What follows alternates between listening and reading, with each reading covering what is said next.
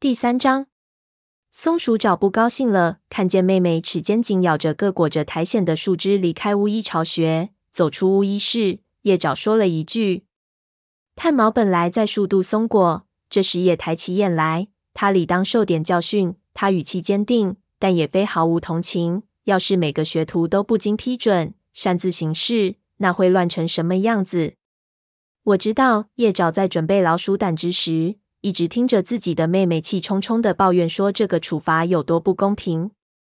松鼠爪的怒气在叶爪的肚子里翻搅个不停，仿佛他的妹妹搅乱了平静的池水，把不满的涟漪往巫医巢穴里送。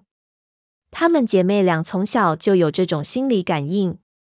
叶爪记得。松鼠爪刚当上学徒时，自己常兴奋的皮毛刺痛；而他在月亮时被任命为巫医学徒那次，松鼠爪也是一整夜睡不着。有次，他一只脚掌突然疼痛难忍，从日高一直疼到日落时分，在营地里走动时都是一瘸一拐的。等到松鼠爪跟着狩猎队回来时，才知道松鼠爪的脚底深深的扎了一根刺。叶爪像是皮毛里扎了刺果一样，甩了甩脑袋，想摆脱掉妹妹传给他的坏情绪，把注意力放在挑湿草叶上。松鼠爪会好的，炭毛一再安抚他，他明天就都给忘干净了。你身上有没有沾到老鼠胆汁？有的话，最好赶紧去洗掉。没有，炭毛，我没沾到。叶爪知道，不管自己再怎么掩饰，声音里仍透露出不安的情绪。开心点！炭毛跛着腿从窝里走出来，到叶爪身边。他用鼻头轻轻碰了碰叶爪的身侧，问道：“你今晚想去参加森林大会吗？我可以去吗？”叶爪转身看着老师，但突然犹豫起来。松鼠爪不准去，是吗？他今天闯了祸，当然不能去。炭毛的蓝眼睛闪烁着体谅。叶爪，你和他都不是幼崽了。你已经选了一条和松鼠爪完全不同的路，你终究要成为一位巫医。你们会陪伴着彼此，但不可能做什么事都黏在一起。趁早认清这一点，对你们俩都有好处。叶爪点点头，弯身继续挑拣湿草叶。他尽力压抑着参加森林大会的兴奋心情，以免让松鼠爪更难过。炭毛说的对。但他依然忍不住希望松鼠爪可以跟他一起参加森林大会。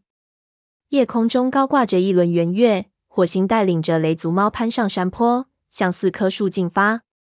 叶爪走在炭毛身旁，因为充满期待，他兴奋地轻轻站立。此处是四大族群领的交汇之所。每到月圆之夜，各族族长都会遵照新族的休战协议，带领各族的武士来这里交换情报。共同做出和整座森林有关的重大决策。火星在坡顶停下脚步，俯视下方的空地。叶爪跟在队伍的最后，只能看见使此处的名的四棵巨象的树顶，却可以听见许多猫的声音。一阵微风吹过，他嗅到掺杂着影族、河族和风族的混合气息。在第一次参加森林大会之前，叶爪只在自己月半之夜前往月亮时。被正式任命为巫医学徒时，见过三位来自其他族群的巫医。在第一次参加森林大会时，他和松鼠爪看到那么多陌生猫，着实有些反应不过来，只得紧紧跟着他们的老师。不过这次，叶爪已经自信多了，他希望能多认识一些其他族群的武士和学徒。叶爪蹲伏在矮树丛里，等待父亲发出进入空地的信号。黑莓长站在他的正前方，跟鼠毛合力围在一起。这只年轻的虎斑猫绷紧了全身肌肉，叶爪能看出来，它正热切期待着森林大会开始。第一次以武士身份参加森林大会的立伟兴奋得全身发抖。在更前面的是灰条和沙峰，他们正在交头接耳。云尾则不耐烦地变换着站姿。叶爪突然一阵难过。因为松鼠爪不能和他们一起来，好在松鼠爪对于被留在大后方并不在意。他说自己一整天都忙着照顾长老们，巴不得好好睡上一觉。终于，火星扬起尾巴，示意他的族猫前进。叶爪从山谷边缘一跃而起，跟在黑莓长身后，沿着斜坡往下冲。他在灌木丛间迂回穿梭，最后来到了空地上。闪耀的月光映照着群猫，有些猫已经围坐在空地中央的巨岩下，有的猫在场地上来回溜达，跟一月未见的其他猫打招呼，还有些猫躺在灌木丛的阴影下聊着天，时而相互舌腹。黑莓长一下子就钻进猫群里不见了。探毛去找影族巫医小云说话，叶爪迟疑着，仍然有些胆怯。眼前有这么多武士，这么多陌生的气味，这么多双亮晶晶的眼睛，似乎都在打量着自己。这时，叶爪瞥见灰条正和一群带有河族气味的猫说话，他认出其中一位长着浓密的灰色皮毛的武士。叶爪在上次大会上见过他，还记得他叫雾角，是河族的副族长。另外两位年轻的武士他不认识，但灰条亲密地和他们打招呼，还和他们互相碰了碰鼻子。叶爪左思右想，不知他是否该走过去和他们打招呼。这时，雾角也看到了他，扬起尾巴示意他过来。嗨，你是叶爪，对吧？炭毛的学徒。是的，叶爪走了过去。你们好吗？我们都很好。族群也兴旺，雾角回答道：“他们是豹毛和鱼尾，你见过吗？”我的小崽子们，灰条骄傲的补上一句。虽然这两位健壮的武士早已离开育婴室不知多少个月了，叶爪于是跟这两位年轻武士碰了碰鼻子。他早该想到豹毛和鱼尾是灰条的血亲，这两只猫都有着同样结实的身躯和灰色的长毛，鱼尾的毛色较浅。是一只浅灰色的虎斑母猫。它跟叶爪打招呼时，蓝色的眼睛里闪着温和的微光。我也认识炭毛，鱼尾说道。有一次我生病了，是他悉心照料我。能当他的学徒，你一定很骄傲吧？叶爪点点头说：“是的，深感荣幸。但他的学问太渊博了，有时我都怀疑自己永远也学不完。”鱼尾认同的轻声咕噜。以前接受武士训练时，我也是这样想。相信你没问题的。雾角，你不是说你们族群正兴旺吗？灰条轻声问道。可你看起来忧心忡忡的，发生什么事了吗？被他这么一问，叶爪也发现河族副族长的眼神有些不安。雾角迟疑了几个心跳的时间，然后耸耸肩回答道。可能也没什么大不了的，待会儿森林大会开始，你就知道了。他边说边向巨岩那边瞄了一眼。叶爪看见巨岩顶上已经站着两只猫了，满月的光辉下清晰的映出风族族长高星的黑色轮廓，它长长的尾巴很容易辨认。站在他身旁的是河族族长豹星，他不耐烦的看着巨岩下方的猫群。叶爪看见火星正在往岩石上跳，加入两位族长的行列。影族族长呢？豹星大喊道：“黑心，你还在等什么？我来了！”说话的是一只高大的公猫，它全身雪白，四掌乌黑，正从叶爪附近的猫群中挤出一条路来。它大步走到巨岩下方，弓起背，纵身跳上巨岩，轻盈地落在河族族长身旁。黑心脚爪刚一碰上巨岩。暴星便昂首大吼一声，空地上的嘈杂声顿时安静了下来。每只猫都把脸转向巨岩。鱼尾友好的看了叶爪一眼，在他身边坐下。叶爪也很喜欢有这位温柔的年轻武士作伴。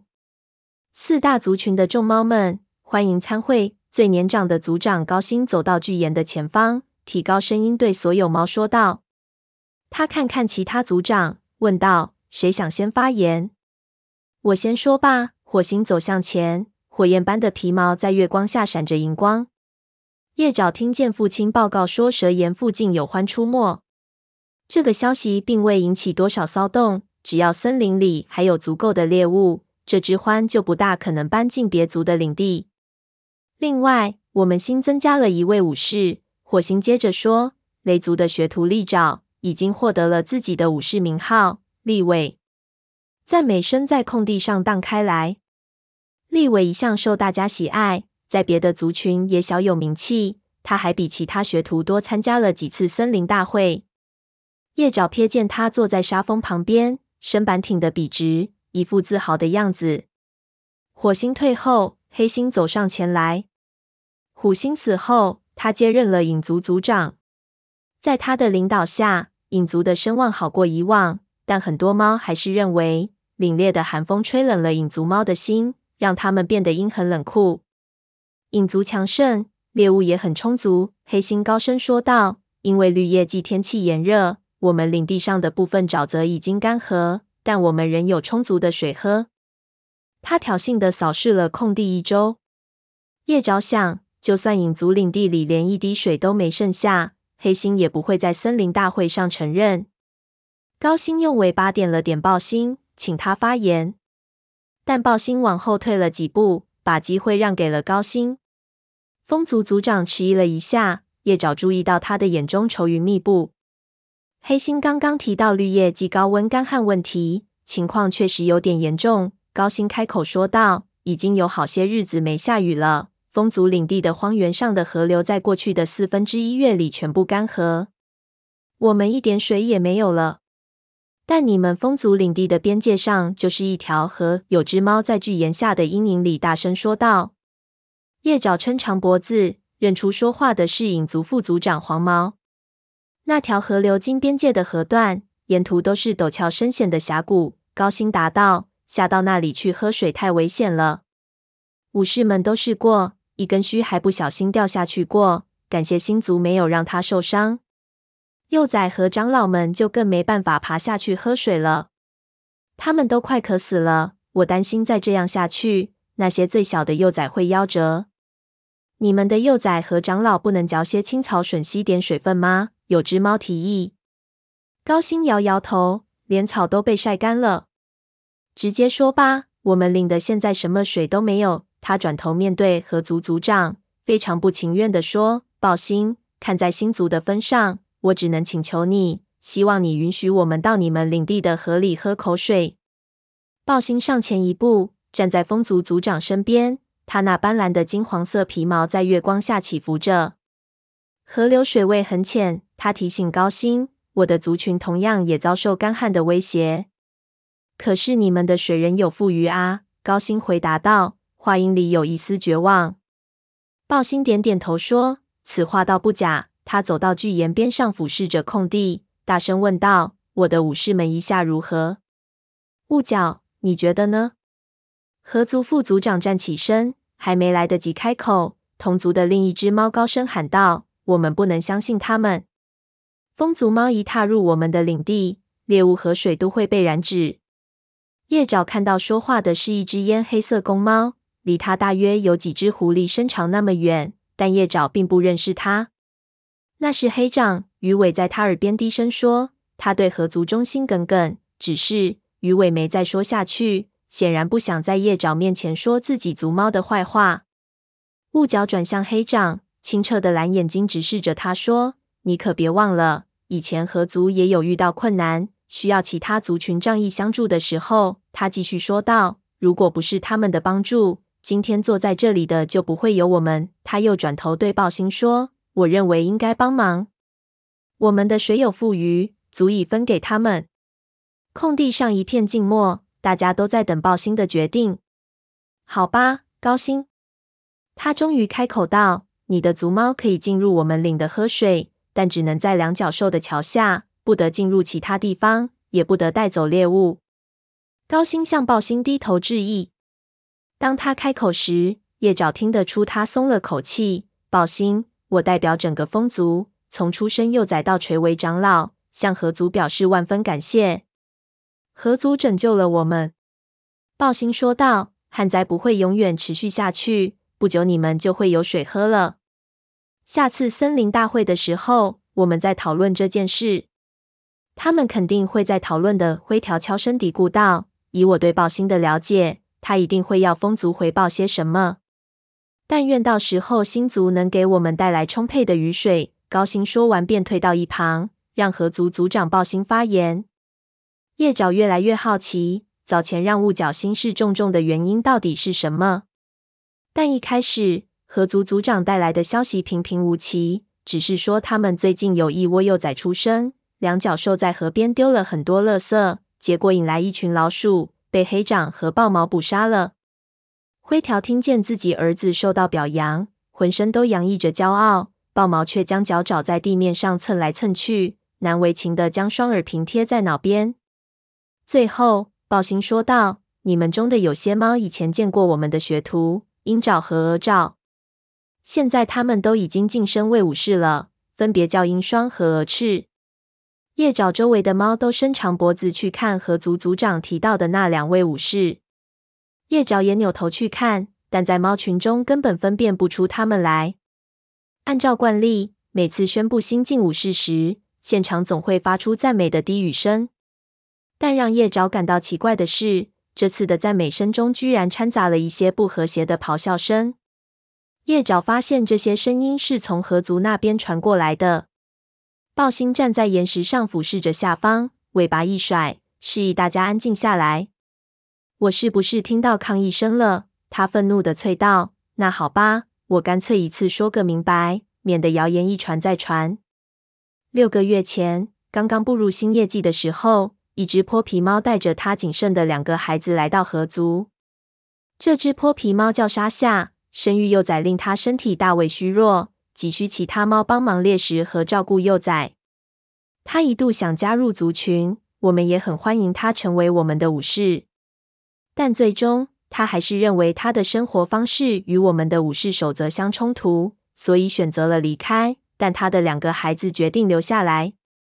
岩石附近的猫群发出一波抗议，其中有个声音特别突出：“泼皮猫被族群接纳，河族是不是疯了？”灰条朝雾角投去质疑的目光，雾角只是耸了耸肩。那两只猫是很称职的武士。他低声维护着他们的声誉。暴星没有试图制止喧闹声，一动不动地盯着下面的众猫，直到会场终于安静下来。他们年轻而强健，熟练掌握了各项武士技巧。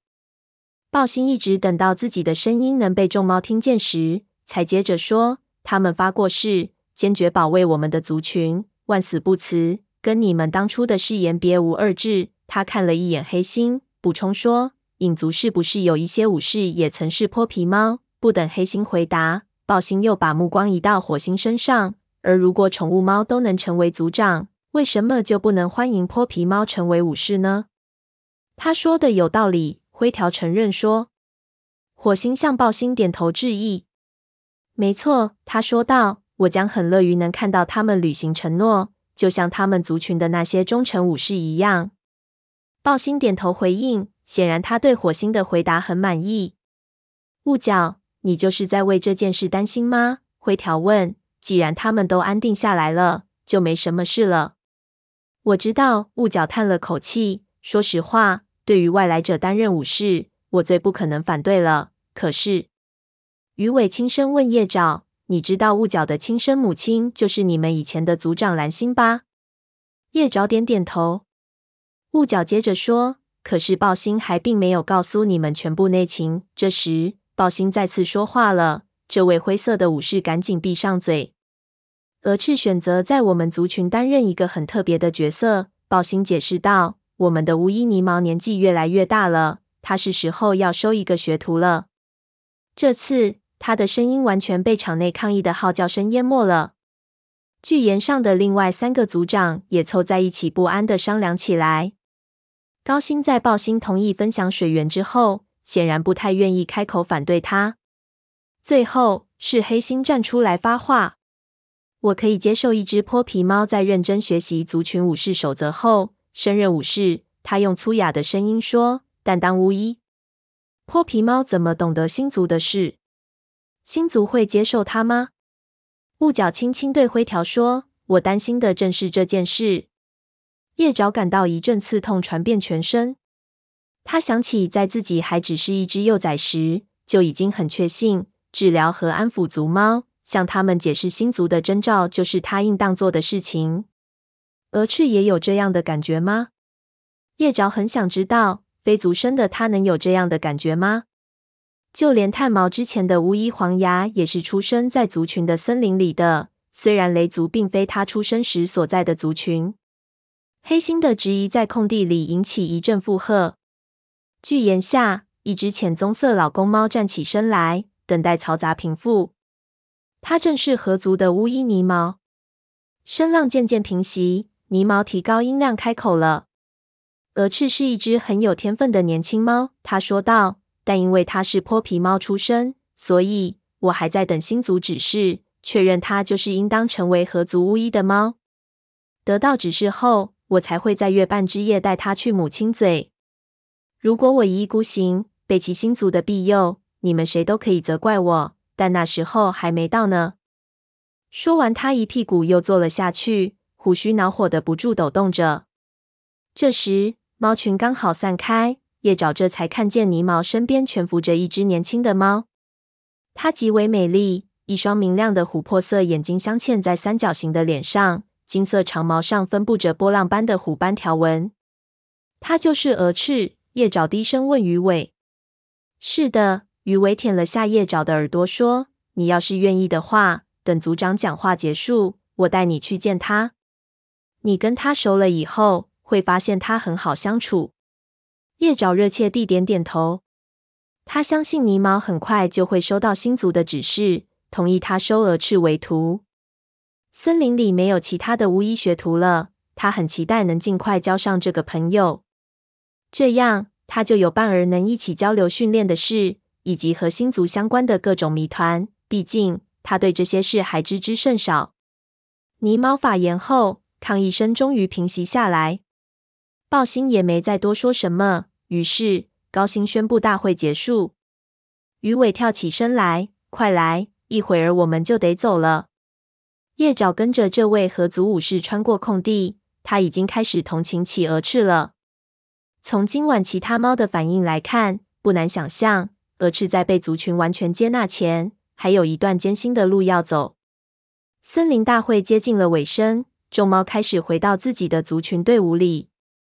黑莓长四下寻找他的妹妹褐皮的身影，他没看到褐皮，于是怀疑是不是影族这次没选他来参加大会。黑莓长看见火星在河族巫医尼毛附近一只年轻的虎斑猫面前站住了。恭喜你，鹰霜，火星说道。我相信。你会成为一位优秀的武士。原来他就是英双，那位泼皮猫出身的合族武士。黑莓长好奇的竖起耳朵观察了起来。谢谢你，火星新晋的武士答道：“我会尽我所能为合族效力。”我相信你会的。火星用尾巴尖碰碰英双的肩膀，鼓励道：“那些闲言碎语不用理会。”一个月过后，谁都不记得那些话了。火星朝前走了，鹰双抬头看着他的背影。黑莓长正好看见那只公猫的眼神，竟不寒而栗。那诡谲的冰蓝色眼神，仿佛一道青烟，穿透了雷族族长的身影。伟大的星族啊，他喃喃说道：“我可不愿意在战场上碰到他。”碰上谁啊？黑莓长猛一转身，发现妹妹褐皮正站在他身后。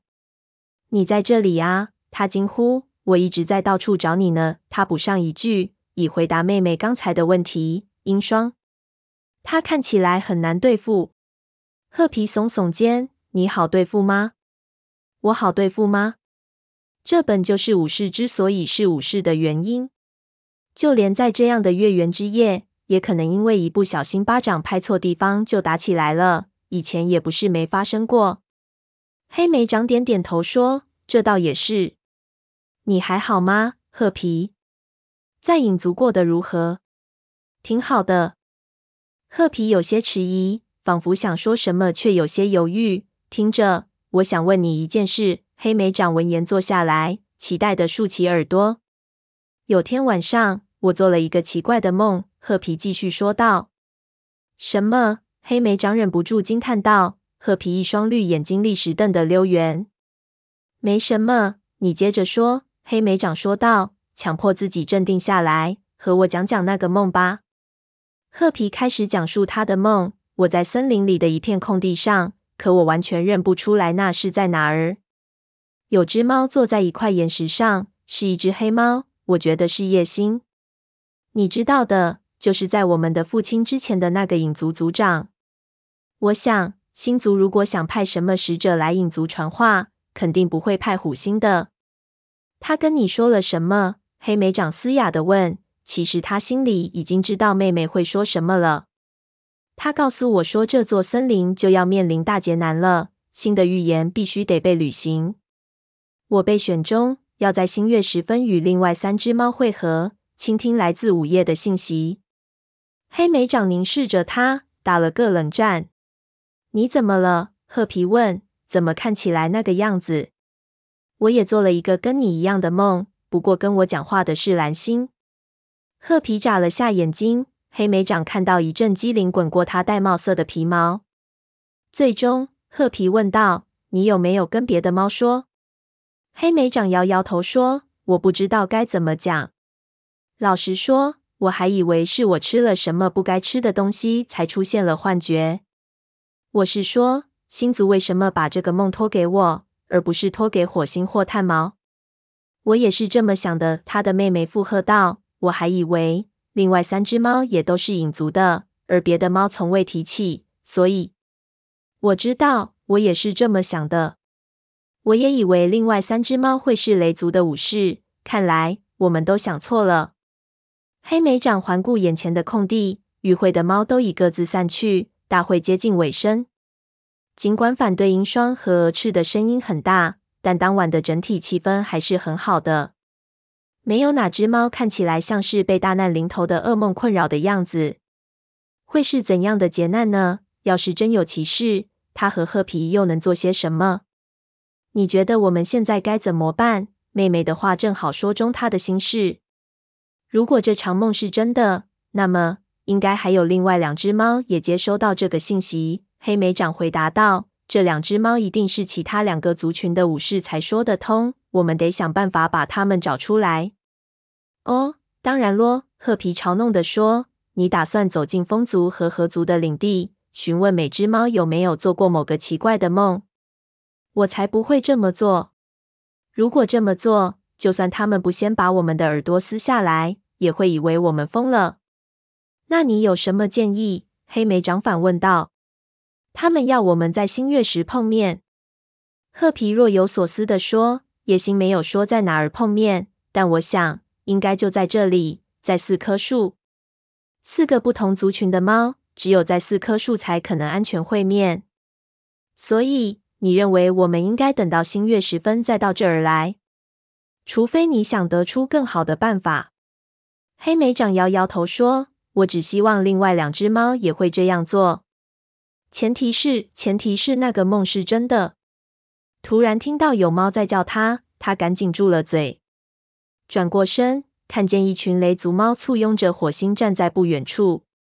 火星招呼他：“我们该走了，马上就来。”他又转过身，急匆匆地对妹妹说：“那就星月时见，不要跟其他猫提起此事，要对星族有信心，相信另外两只猫也会来。”褐皮点点头，跟在他的族猫后面钻进灌木丛里。